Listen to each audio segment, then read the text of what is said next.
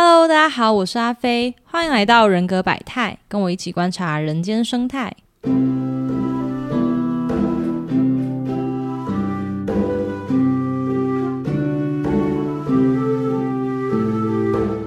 今天呢，我邀请到我大学的学长来跟我们分享他自己的人生故事。我们欢迎乌龙茶。嗨，大家好，我是乌龙茶。好，我跟乌龙茶就是如前所述，是大学的时候认识的。然后乌龙茶在我眼中，那时候就应该就是一个对自己蛮有理念，嘿，对对自己的理想有一定的坚持，而且他也确实在他的生活中很努力的去实践这些理想。然后我就觉得，哦，这个人很酷诶。然后我就我就跑去问了他 MBTI，乌龙茶是 INFP，嗯，对，然后。这人是我蛮压抑的，因为他在大学里面就是很健谈，可能跟大家印象中的 INFP 比较内向或者是呃比较安静的形象有一点不一样。对，所以今天也可以来请乌龙茶分享说，作为一个 INFP，然后他为什么会这么健谈，或者是呃怎么样去适应这个外在的世界？那。在开始问乌龙茶他人生的故事之前呢，我们还是要先来介绍一下 INFP，避免有些听众就等一下听某些内容可能会补炸撒。INFP 它作为我们现在讲一下它的字母，它的第一个字母 I 是内向，内向是它的，它比较从独处中获得能量，然后比较在意自己的内在世界。N 呢是直觉，所以代表他所接受资讯比较看的是大方向、未来，然后跟可能性。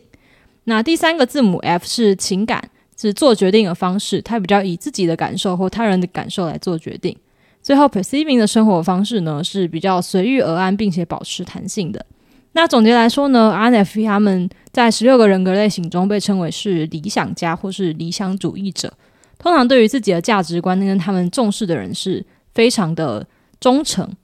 那他们的外在生活也一定很讲求跟他内在的价值观配合这件事情。那他们。对于很多事情都有好奇心，然后会去看到事物的可能性，并且会因为情感的关系嘛，所以他们很喜欢从人的身上去帮助别人找到他们的潜能。那 perceiving 的生活方式，他们适应力强，有弹性。如果跟他们价值观没有抵触的话呢，通常就会可以包容他人。这边就是一个快速的 INFP 特质的小简介。那首先呢，我们先请乌龙茶来介绍一下他自己目前的领域，或者是你最近在忙些什么？好哦，那我自己最近就是，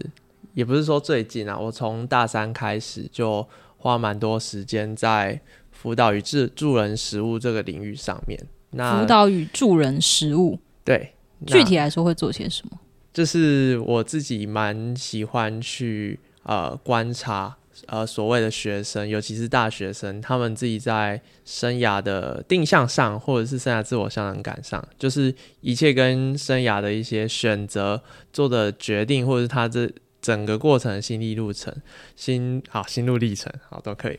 就是这些东西我会蛮好奇的。然后，呃，也因为我参加了成大的一堂课，叫做史丹佛为课程，对你来说什么最重要？这堂课。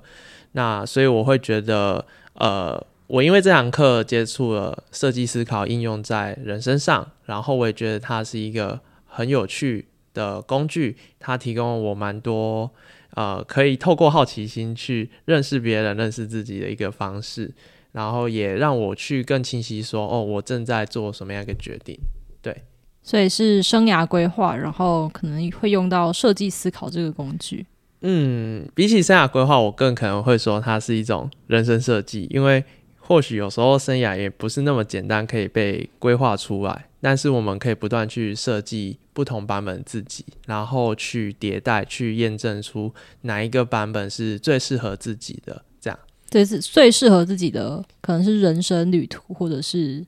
蓝图。对，就是你的人生蓝图，然后你可能有很多不同的想法，它可能在你不同的平行宇宙中是存在的。但是因为你有意识的去思考，你可能接下来比较理想的生活会是长什么样子，或是你可能会去思考说你想要成为什么样理想中的人，所以这些东西都会影响到你接下来的可能是职涯的一些选择，或者是你要进入到一一个。呃关系，甚至是发展感情，有时候这些东西都会因为你个人的一些价值观而做出不一样的一个选择。嗯嗯，这样的内容好像蛮符合我们刚刚有提到 INFP 有一些特质嘛，例如是对人有好奇心，然后很乐于去帮助别人开发他们自己的潜能。嗯，那你觉得你自己有哪些 INFP 的特质？我觉得我自己有 INFP 的特质，当然第一个还是最主观的来说就是内向嘛，因为就是在跟别人谈话之后，我会花蛮多时间要去休息的。我个人觉得我自己补充能量来源还是来自于沉淀独处的这个时光，然后再来的话，我觉得我自己可能有的特质包含比较能够呃敏感的觉察到。别人在情绪上的一些讯息，或者是我我觉得呃，可能有人会说这是一种高敏感特质，然后在同理心的这方面上会会比较能够做得到。然后另外一方面，我觉得可能你刚才讲对未来思考，我觉得也蛮符合，因为我自己是比起活在过去更倾向活在未来的人，因为我觉得过去已经注定了，或者说它已经发生了。但是我还可以去做，就是呃，活在当下，然后去思考，那接下来未来可以做什么样改变？我想这也是对于为什么我对于那种生涯发展会有比较有兴趣，这是一个原因。那除此之外的话，我觉得 INFP 就是有时候呃，在处理这些情绪的时候，也要花蛮大一段时间，就是。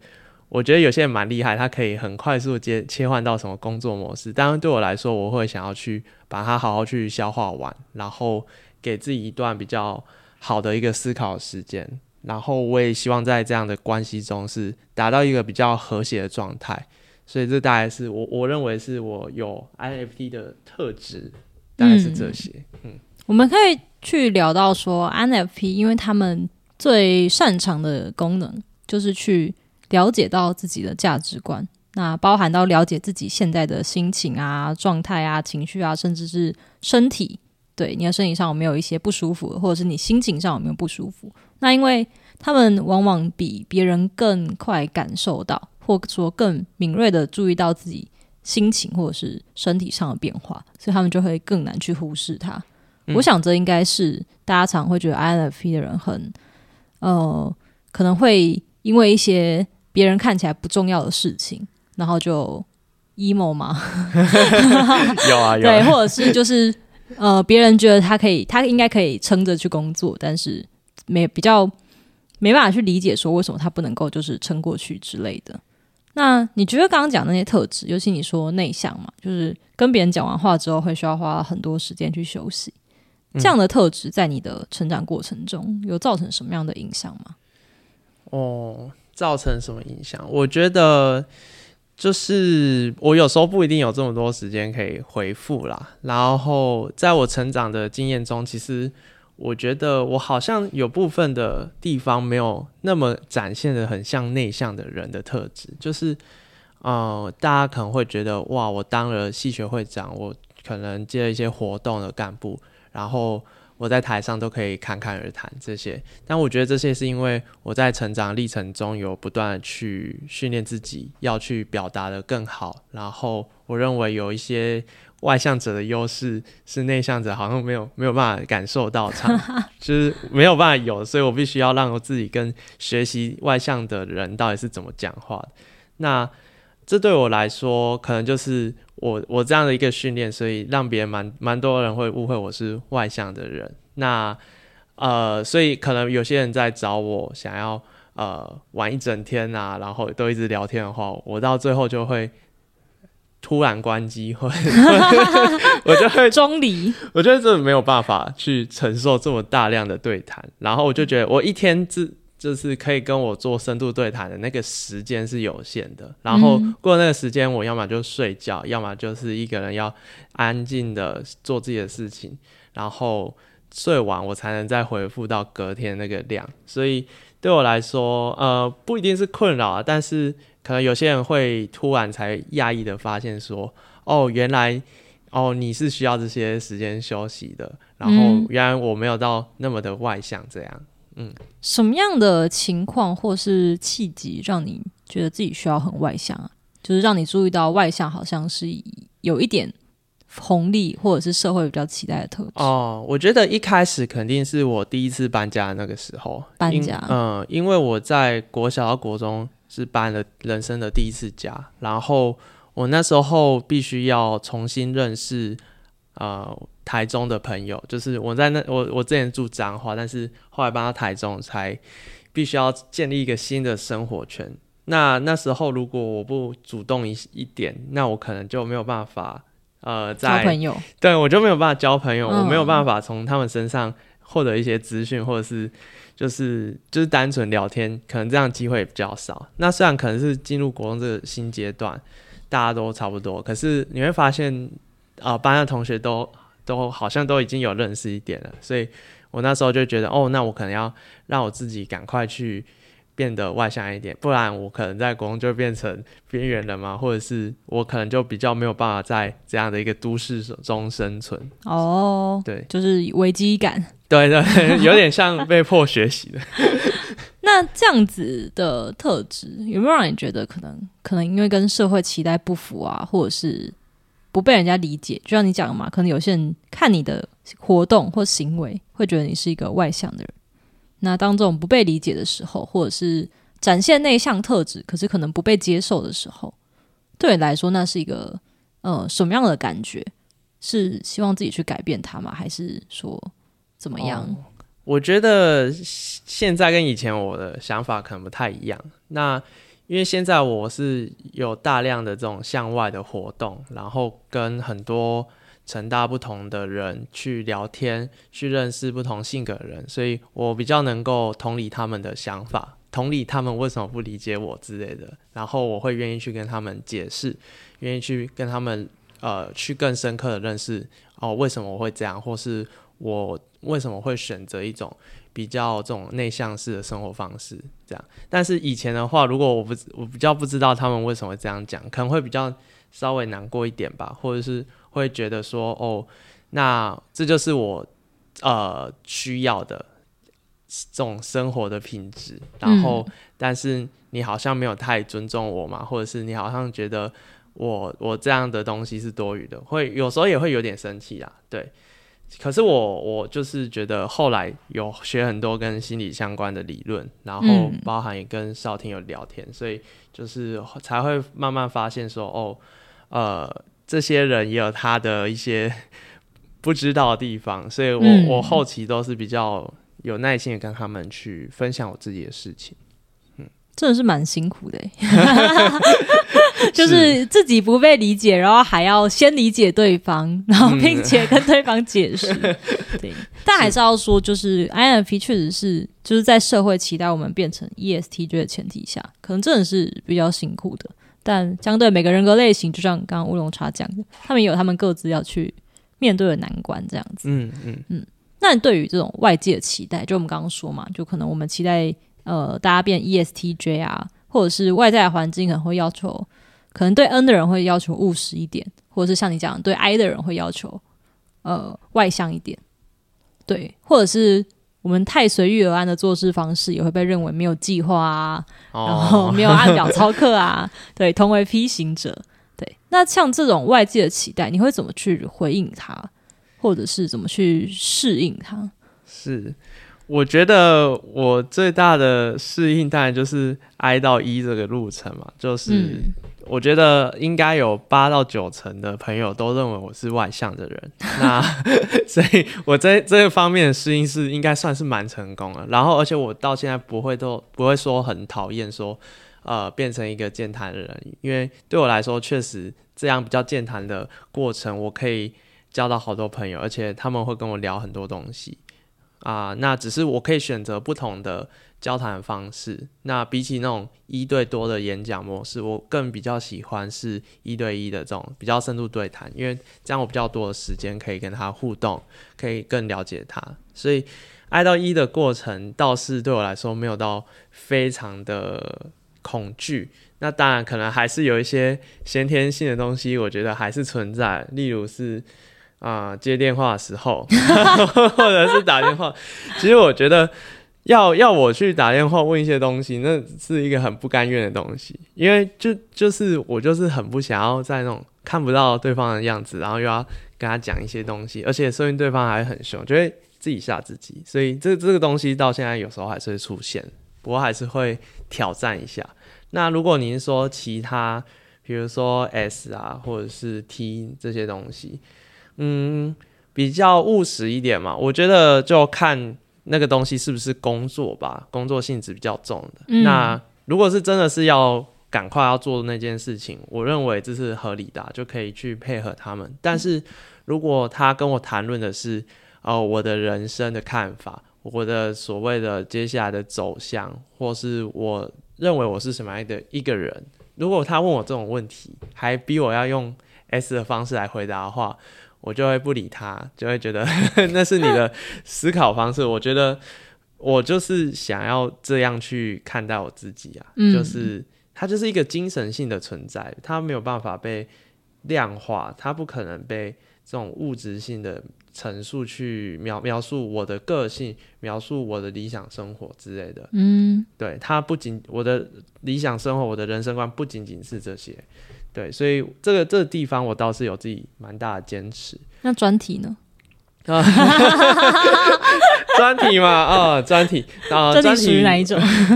专题属于一种折中性的过程啊。就我有我有做过量化研究，也做过直性研究。那我后来还是偏向直性研究比较多，就是因为我可以更收集到更多元的想法，而且是透过文字。那我也觉得，就是专题也算是让我踏出舒适圈的一种方式。就虽然我不一定那么喜欢，但我总得尝试一下吧。嗯，所以我认为体验一下他们比较 S 的思考方式，或者是他们为什么要这么务实的要求。我我觉得他给我更多同理他们的机会 一样，但哦，我不一定要那样过我的生活。那至于最后还有一个是计划型嘛，J 跟 P，我觉得随遇而安这个东西在我的做人领域是很重要的一件事情，因为如果我每到一个终点，然后我就说哦好。你今天就跟我就是只能到这里，然后我们马上拜拜哦。他会觉得你不近人情嘛？就是事实上人际往来，他不是说哦，我今天讲五分钟，五分钟就真的结束，也不是说哦，我今天定一个 KPI，哦，我今天的目标就是要到一垒二垒，不可能啊！这个东西都是你要去调整的。所以我的行事力其实有很尝试的想要去计划一些东西，但是我也会给他很大的弹性空间，就是因为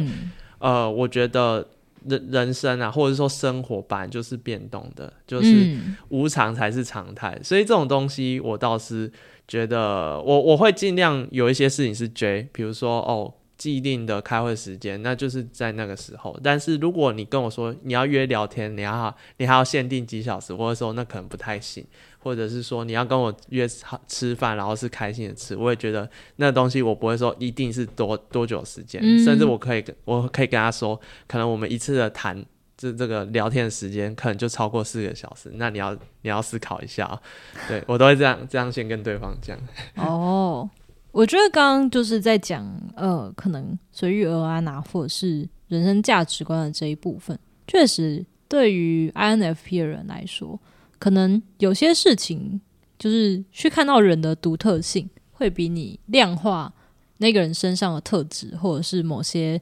用数据来呈现，是不是前者？就是我们说可能是直性，或者是用故事的方式去呈现，对你来说是比较完整的。嗯，我觉得用文字、用叙事的方式去呈现它整体的样貌，比较有所谓的情感性在里面。然后，如果他又可以用说的，或者是用他喜欢的方式，可能是图像、影像之类的，就是尽可能去丰富这个叙事的空间，这个直性的空间。那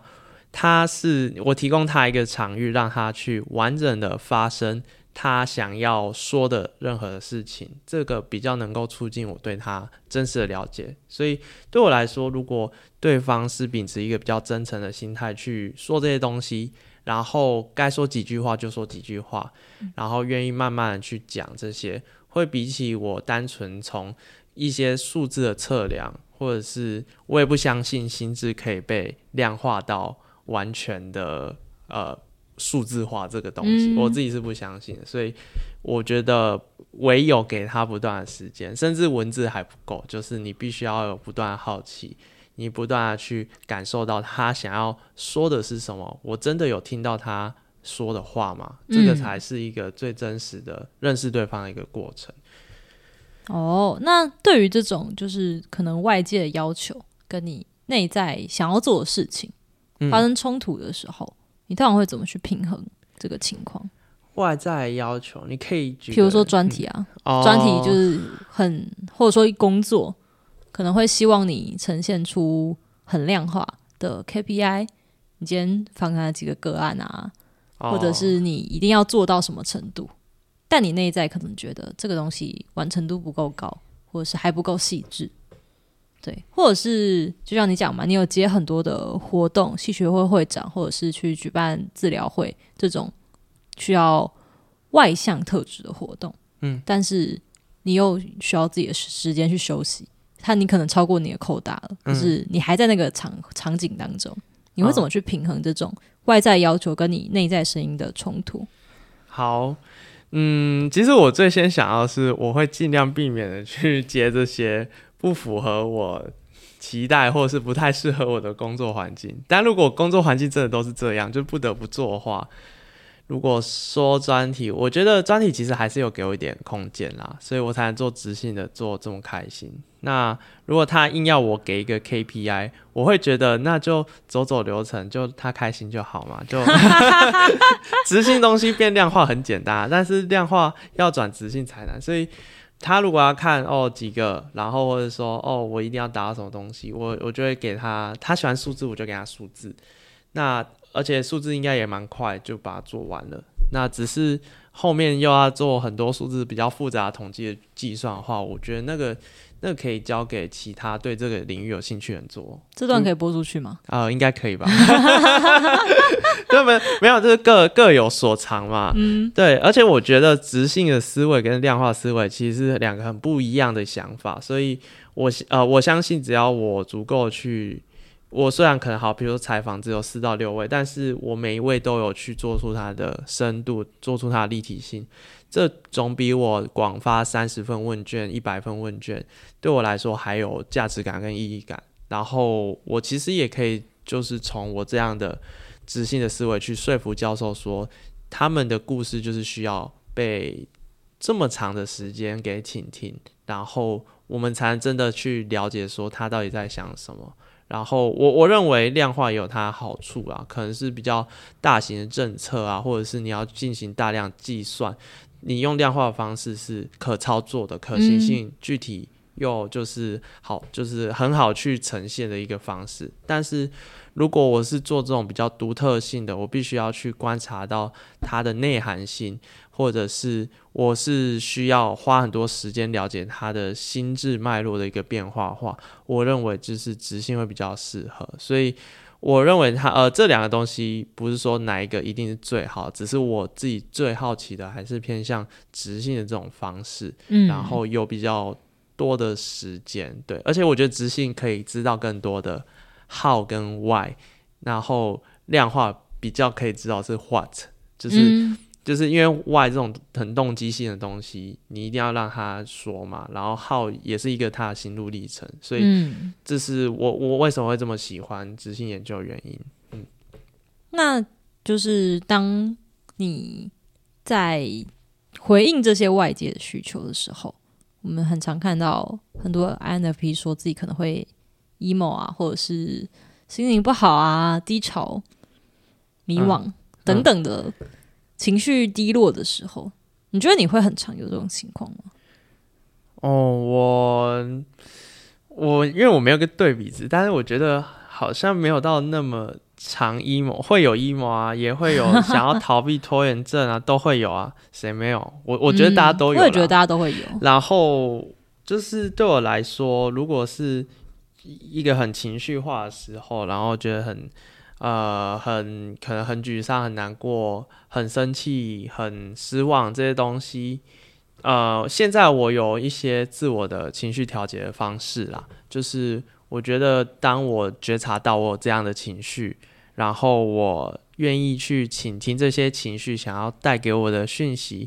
无论是比如说失望好了，那失望后面是不是有个期望？嗯，这个期望可能告诉我，我想要达到某一个标准，但是没达到，所以我现在很失望。那我发现我有这样的一个期望的时候，我是不是更了解我自己？那再来就是我会去想，为什么我会对于我自己有这样的一个期望或要求？嗯，我可能会去更深刻去挖，诶，跟我小时候有关吗？还是说跟别人对于我之间这个关系的维持是有关的？我可我会去慢慢去找到我为什么这么在意这件事情。那当我真的发现的时候，我就可以去呃决定我下一步要怎么做。那第二个当然就是，如果我真的那时候非常的情绪化，我当然会给我自己一些舒压的方式，这也是我比较常做的练习。所以，我我觉得虽然可能自己有 IMP 的特质，但是我们一一一定也有这个应对的方法。我有我的六大的舒压清单，也就是说，我如果压力很大，有这些情绪的时候，我可以去放空，或者是我去散步，我可以去。看天空，我可以去吃台南美食，我可以看我喜欢看的影片，我可以去就是洗澡，你知道，就是这种舒压方式对我来说有很多，所以我我有这些很多不同的方式可以去呃舒缓当下的情绪，嗯，然后当我争取到这些时间的时候，我在后来回头看我那时候自己，我又更多认识，所以我大概就是分这两种不同的。呃，情绪调节的 SOP 嘛也好，就是去嗯去面对我自己内心可能比较脆弱、比较不足的地方。嗯，所以就在比较当下或者是地级的情绪上，你有自己的一些舒压管道。对对，那冷静也不能说冷静，独处的时候，或者是比较有时间去向内找，可能很长久，或者是。呃，我们有一些说在潜意识里面的动机的时候，嗯，就是去挖掘一下自己，呃，可能那个期待来源啊，或者是心情不好情绪的来源，嗯，对，所以这是可以给其他 INFP 的建议吗？我觉得这有点高深，是啊，是吗？然后，然后其实我略 显高深。对我除了这些之外，我还会去找一个我的支持系统，因为有时候就是你可能比较平常没有被肯定，我你比较自卑，所以。我会去找到那一些我信任的朋友，然后去跟他聊我最近比较在意的事情。然后，如果我有意识到我希望他们肯定的话，我有时候我也会直接跟他说：“现在，呃，现在乌龙茶想要讨拍，请开启讨拍模式之类的。”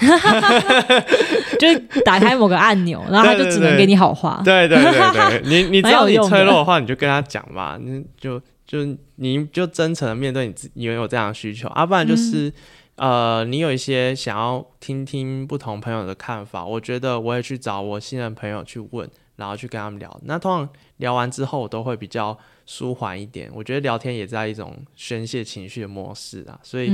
我自己喜欢聊天，也是因为就是它可以让我心情变得比较好，然后又不会只是比较个人式的想法，然后。进到一个死胡同里面，所以如果如果可以的话，如果 INFP 你们有一些相相信的、信任的朋友的话，我觉得也可以跟他们聊聊天，这对于你们应该也蛮有帮助。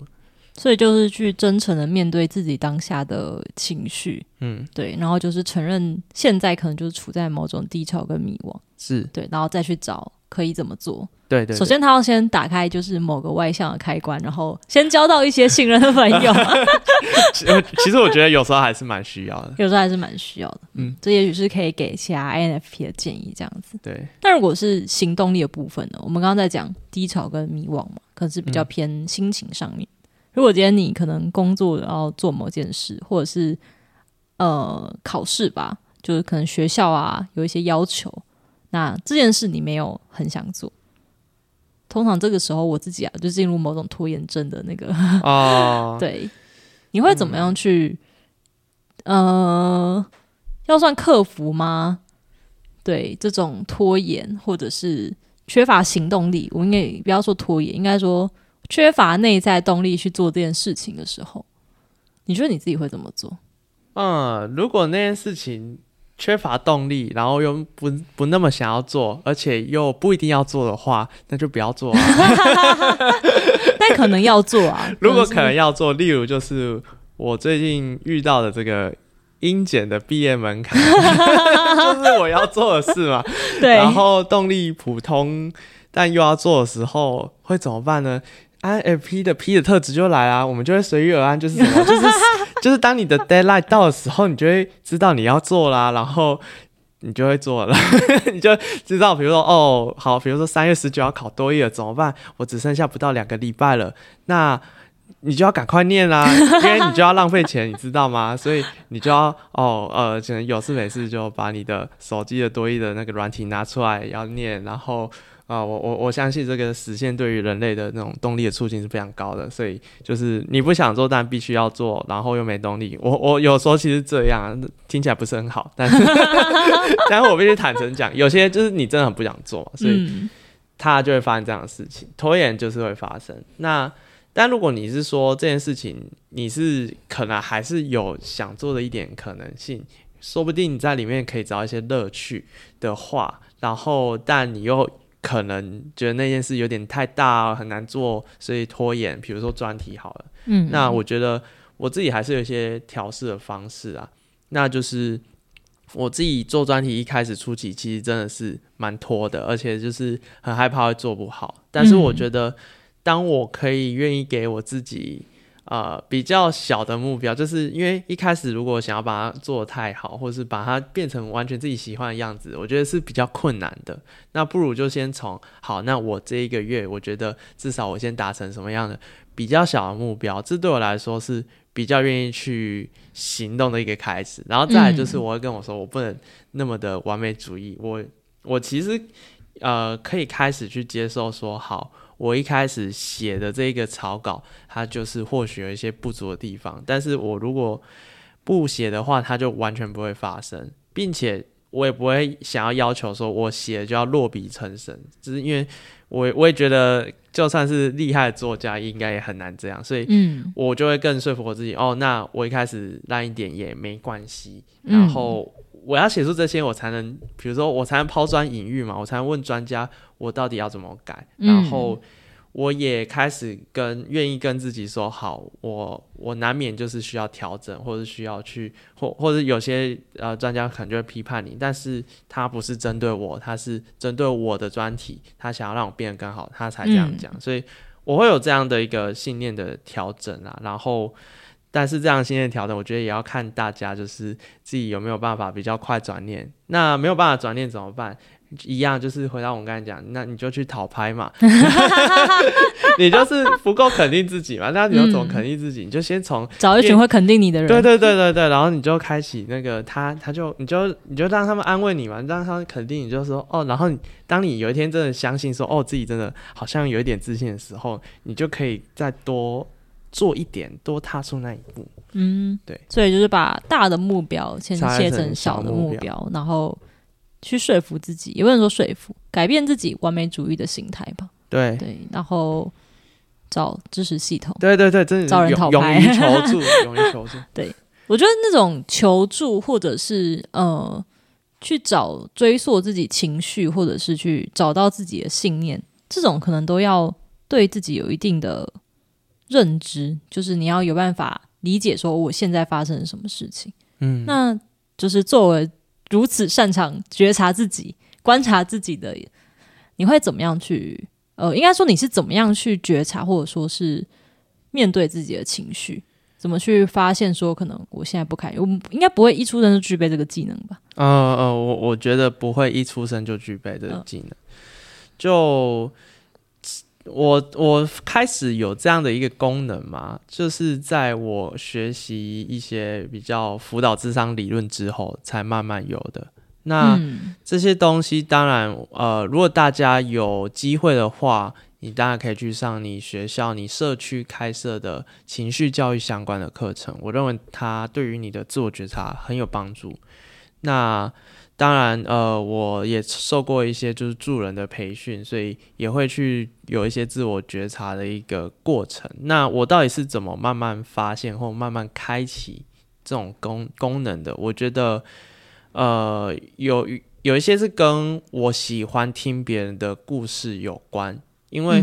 你会在别人的故事里面，呃，难免会找到自己一些影子在里面，或者是共同发生的事情。那别人在说的时候，你听到了，你可以记录起来，说：“哎，我也跟他做过一样的事情。”比如说：“哦，我转系之前也是很焦虑、很彷徨。”然后这可能是他的故事，但他他的故事让你回忆起你有这样过程，那你可以先写下来。就是这是我发现自己觉察自己的一个方式。另外的话，当然就是就是助人者的自我觉察，也也可以端靠呃我一种。呃，情绪的刻意练习，情绪觉察刻意练习。比如说，呃，你平常每一天可能就记录你每每一个时刻情绪这个习惯，它是一种方式。那你到了一个定点，它就提醒你说：“哦，你可以记录你的情绪哦。”那当你愿意停下来去感受你的情绪的时候，就是觉察情绪的开始。然后，或者是呃，我都会举一个例子说，呃，比如说我在路上骑车，然后。呃，你就看到有三宝骑出来嘛，然后很危险，然后你就会很生气嘛，就就是就是开始路怒症这个现象出现，但这时候也是你情绪觉察开始。通常你发现你已经在生气的时候，那三宝已经消失了，然后你已经骑一段路，那这时候我就开始想，我刚才是在生气嘛，我就会发现，哎，好像是。我，我是后来慢慢去训练这件事情，所以就是呃，然后我我生气是为了什么？是因为他危害到我的人身安全，所以我很生气。那这个生气是不是为了保护我？是。那然后呢？现在我已经安全，所以我还需要这么生气吗？好像就不需要。嗯，对。那当然，可能其他人有不一样理由。所以，我我自己的一个自我觉察的历程，他他就会带来像我刚才这样的一个过程，然后再透过倾听别人的故事。然后我觉得还有很多自我觉察工作方、自我认识的，甚至其实从你们国小、国中就开始做那些性向测验，它都是一个小小的出发点。然后你必须带着这些指标，在对呃对内更好奇自己。嗯，然后你可以去定期的去看，如果你有写日记的话，你你也可以看一下你写了什么。那我我觉得最我最喜欢真的还是去从情绪中去解码出来吧，因为情绪经验都都有它的意义在，嗯，然后它都会带给你很多你很诚实，你的身体是很诚实的，这些诚实的讯息就会告诉你你到底在意什么，或是你忽略什么，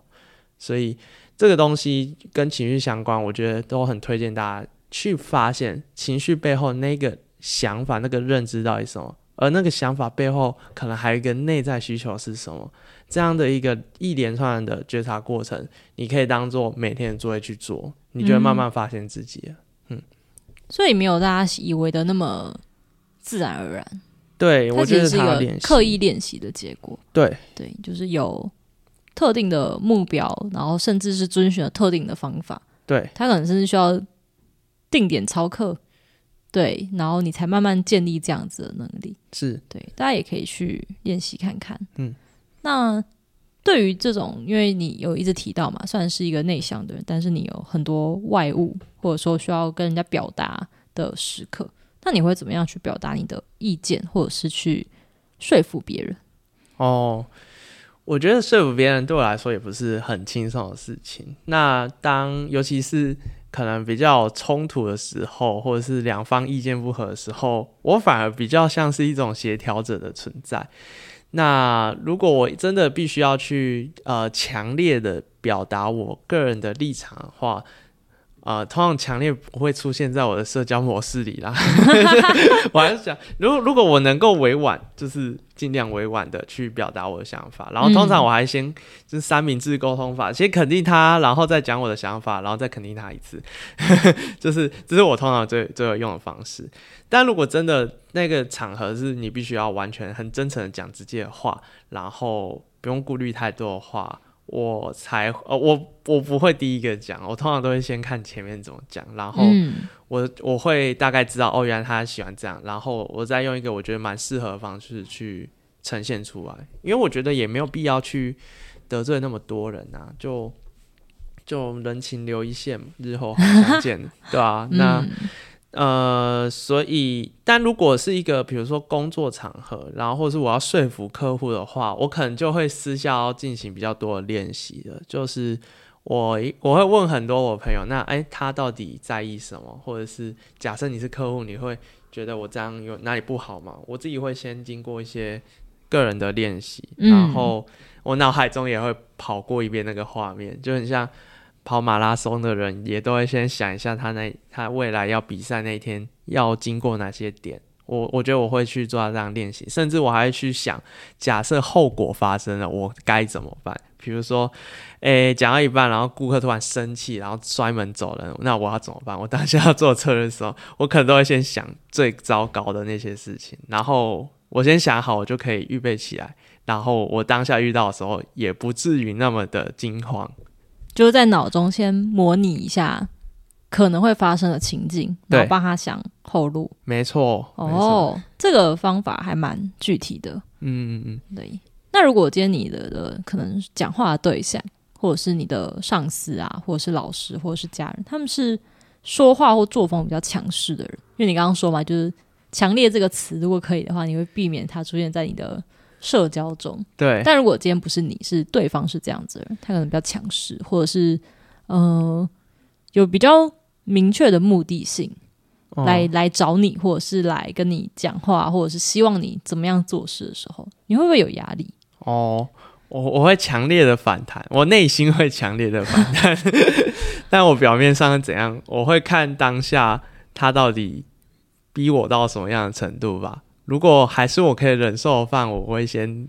先听。我觉得还是要耐心听他到底想要讲什么。但我如果觉得他要求，过于荒谬，然后他的中心思想过于偏激，或者是他的价值观天理难容的时候，到这种程度的话，我就会呃想尽办法脱离那个现场。然后如果可以的话，我我会不太想要跟他继续有往来。如果我有这样的一个选择的话，啊，如果我真的还不得不跟他共事，可能一年两年，那我就会。我我可能我可 我可能就会那一年过得很哀怨，我就我就会每天跟我同事或者我新的伙伙伴说啊，天啊，我怎么会遇到这样的人？然后呃，我就会想办法去找外援，比如说，哎，有没有人可以帮我去跟那个主管或那个上司去讲东西啊？我觉得或许其他人磁场跟他比较合，我会让他们去做。所以，我我会尽量去找其他的可能性。那除非那真的是我必须要自己面对，然后我又不得不。可是我觉得这样状况真的是比较少，很少。我我不太会让这种状况出现。而且，你看，你看我转系，就是因为我很讨厌那个环境啊，所以 我就自己转。哦，你会自己改变环境？对，通常是我自己会选择改变。所以，如果对方超难改变的话，我就会去。呃，去调整我自己，我就会去，因为我我觉得我的形式就是可以调的，我的人生规划就是可以调，他不调没关系啊，我就离开这一个大组织、这个公司、这个环境。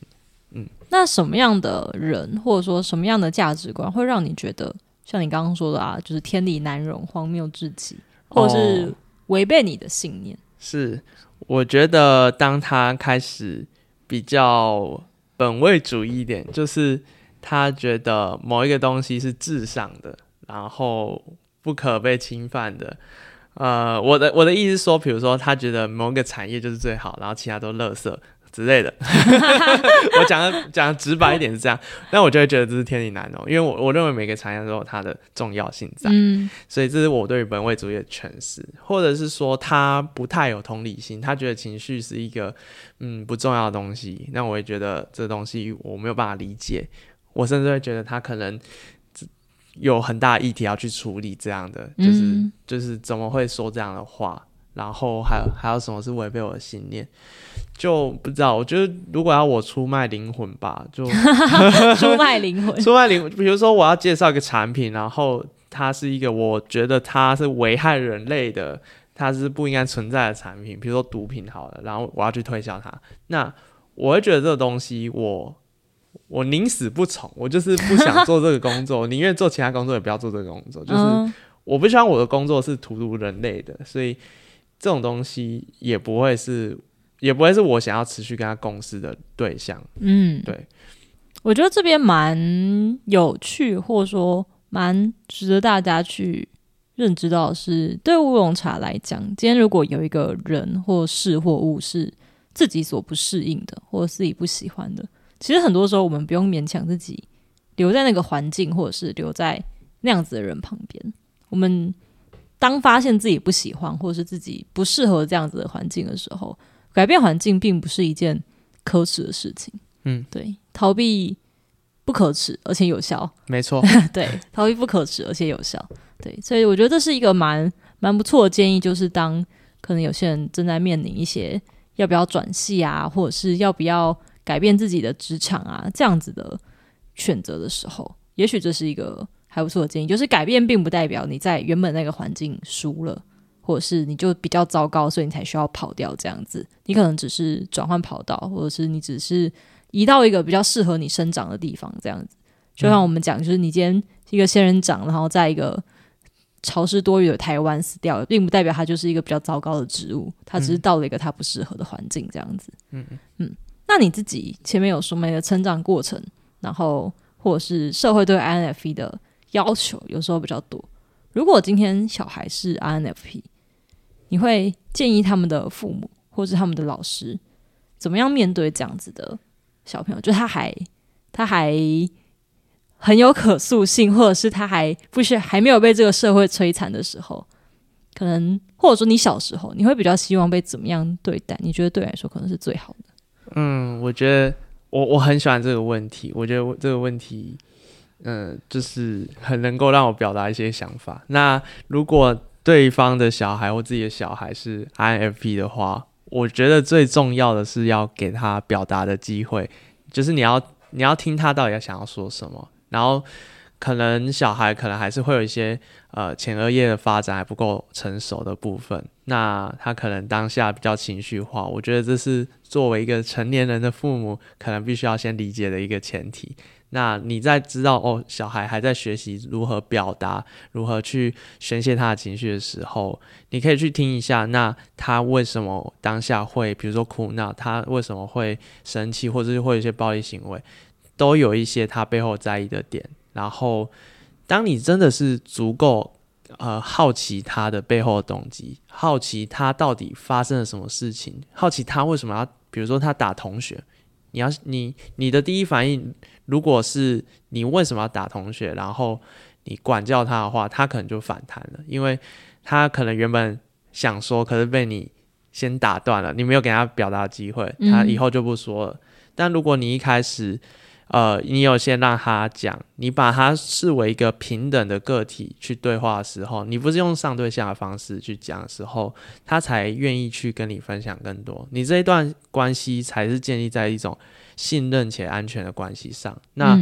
他他才会说哦，因为他可能比如说被欺负啊，然后怎样，他觉得愤愤不平，所以打他。然后你可以去跟他多讨论这块，比如说，哎。